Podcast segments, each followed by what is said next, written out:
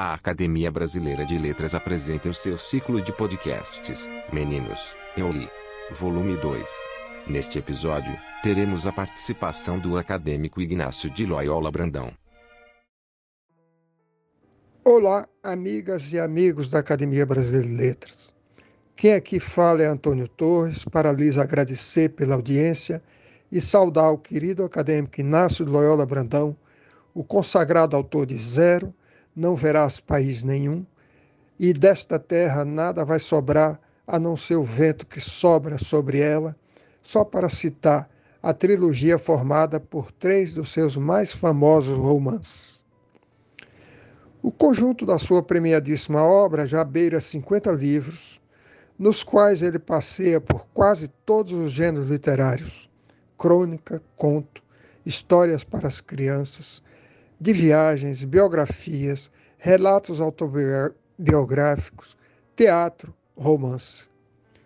Cronista do jornal o Estado de São Paulo desde 1963, Loyola é um dos nossos escritores mais lidos nacionalmente, mais traduzidos e mais solicitados para palestras em todo o país que conhece de norte a sul, nordeste a oeste. Pela sua vigorosa presença nas nossas letras e alta significação da sua escrita, em 2019 ele foi eleito por unanimidade para a Casa de Machado de Assis, onde ocupa a cadeira número 11. E este ano, em novembro, será homenageado como personalidade literária do Prêmio Jabuti. Agora com vocês, Inácio de Loyola Brandão, o leitor, que já deixou este ouvinte aqui com vontade de reler toda a obra de Graciliano Ramos. Inácio de Loyola Brandão. Meninos, eu li. Eu li Angústia de Graciliano Ramos. A primeira vez que eu me deparei com esse livro que foi uma espécie de trombada na minha vida, um choque na cabeça, uma paulada, foi ainda no curso científico lá em Araraquara, quando o professor de português, Jurandir Gonçalves Ferreira, nos disse: leiam Graciliano. Fundamental que vocês leiam Graciliano para aprenderem a escrever e nos recomendou Angústia. Devo dizer que anos depois eu li Vidas Secas e o impacto foi maior. E o impacto de Vidas Secas foi inclusive sobre a minha maneira de escrever.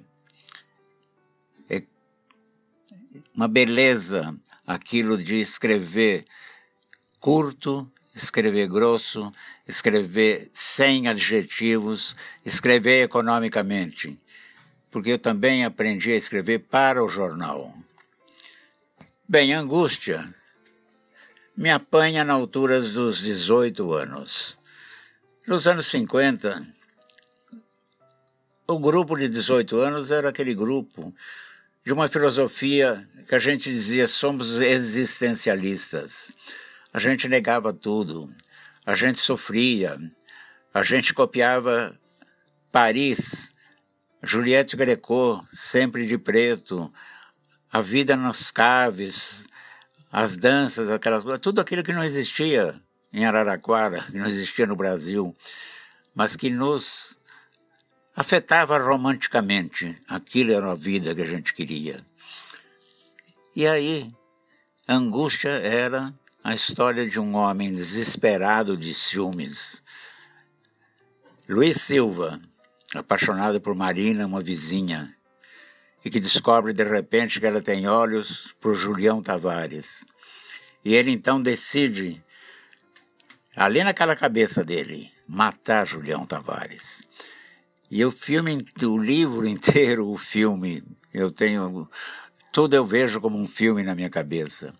E o livro inteiro é aquele remoer, remoer, remoer de um homem insatisfeito, de um homem não correspondido, de um homem que não encontra o ideal, não é aquilo, a Marina é menos do que ele pensa, mas ele não aceita aquela Marina que existe realmente. Então, e aquele corroendo, corroendo, corroendo, corroendo. Um livro difícil de ler, mas um livro escrito com uma tal maestria, com uma tal beleza, que eu disse na minha cabeça, eu pensei, se um dia eu escrever, eu tenho que escrever um livro como Angústia. Mais ou menos naquela época eu li outro livro que impressionou muito a minha geração, que foi A Náusea. A náusea é esse sentimento de desacordo com o mundo, de desafeto com o mundo, de incompreensão com tudo que está em volta. Dois livros de formação. De angústia, uh, no final dessa edição que eu tenho de aniversário, o livro foi escrito em 1936, por coincidência, o ano em que eu nasci. Isso me tornou mais ligado ao livro, é um afeto até por é, nascença. O livro nasceu e eu também nasci. No final dessa edição comemorativa tem vários comentários, várias críticas. Naquele tempo, minha gente, ainda existiam críticos do porte, do teor e da altura de Álvaro Lins, de Otto Maria Carpo, Raquel de Queiroz, grandes nomes que desapareceram. Onde são os críticos hoje? A quem a gente lê e a gente diz, é esse livro que eu vou buscar, porque o crítico é aquele que te recomenda ou desrecomenda. Na coletânea de aniversário, tem um trecho do Jorge Amado, em que diz que o Graciliano cresceu como escritor como escritor e como romancista. E parecia que o extraordinário romancista lagoano parecia que não tinha mais para onde crescer. E com esse livro ele alcança o romance brasileiro em seu máximo, eleva-se em seu máximo. O romancista subiu mais, o romance brasileiro subiu mais. Hoje, o ponto mais alto do nosso romance não é mais São Bernardo como era até então. Hoje é angústia. E isso foi feito sem barulho demasiado. Esse romancista nordestino sabe bem o que quer fazer, porque a impressão inicial, essa impressão eh, nos leva até o final, nos dá um livro onde nada é inútil, nada é forçado, e também nada falta. Ou seja, era o livro como ele deve ser escrito. Aquele livro que você não precisa tirar dele uma palavra e nem acrescentar. Uma coisa muito rara na literatura. Enfim, uma vez eu trabalhei no jornal Última Hora, já estava em São Paulo, e convivi Trabalhei e me tornei amigo de Ricardo Ramos, filho de Graciliano. Uma grande figura. Me ajudou muito, me ensinou muito. E uma vez ele me disse uma coisa é, curiosa. Ele disse: Inácio, eu quero te dizer uma coisa que o papai sempre me dizia. E isso me dava uma emoção imensa. Assim. O papai, o papai era Graciliano Ramos, meu Deus. E eu disse, mas o que, que é? Ele disse assim: pense nisso a vida inteira. Meu pai dizia: a palavra, a palavra não foi feita para enfeitar, para brilhar. A palavra não é um ouro falso. A palavra, Inácio, foi feita para dizer. Entendeu? E eu disse: entendi. E procurei, sem conseguir me pautar, Sempre dentro desse princípio, a palavra foi feita para dizer. Há um trecho de angústia que eu quero reler. Reler lendo para vocês. Estava numa. Agora é Graciliano narrando angústia. Estava num entorpecimento estúpido tive a impressão extravagante de que o ar havia tomado de repente a consistência mole e pegajosa da goma arábica. Nesse ambiente gelatinoso, Marina se movia, nadava, desesperadamente bonita, o peitinho redondo subindo e descendo, a querer saltar pelo decote baixo, pimenta nos olhos azuis, os cabelos de fogo desmanchando-se ao vento morno e empesteado, que soprava dos quintais.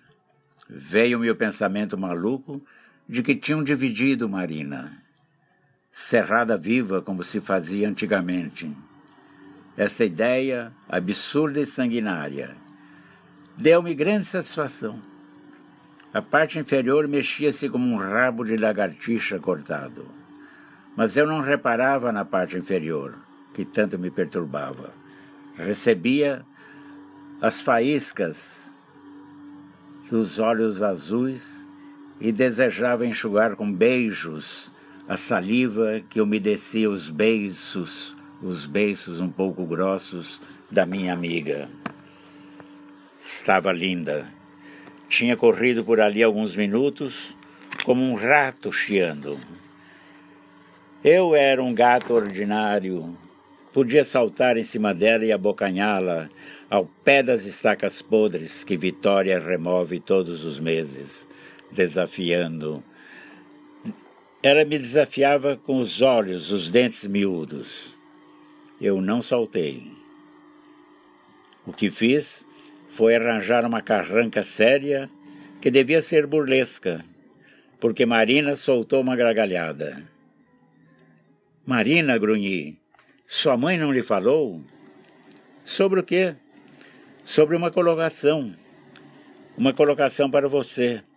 Sim, é bom uma pessoa pensar no futuro. Vocês não conversaram? Não. Ah, pensei que tivessem conversado. Pois é, sua mãe me falou e eu andei por aí martelando.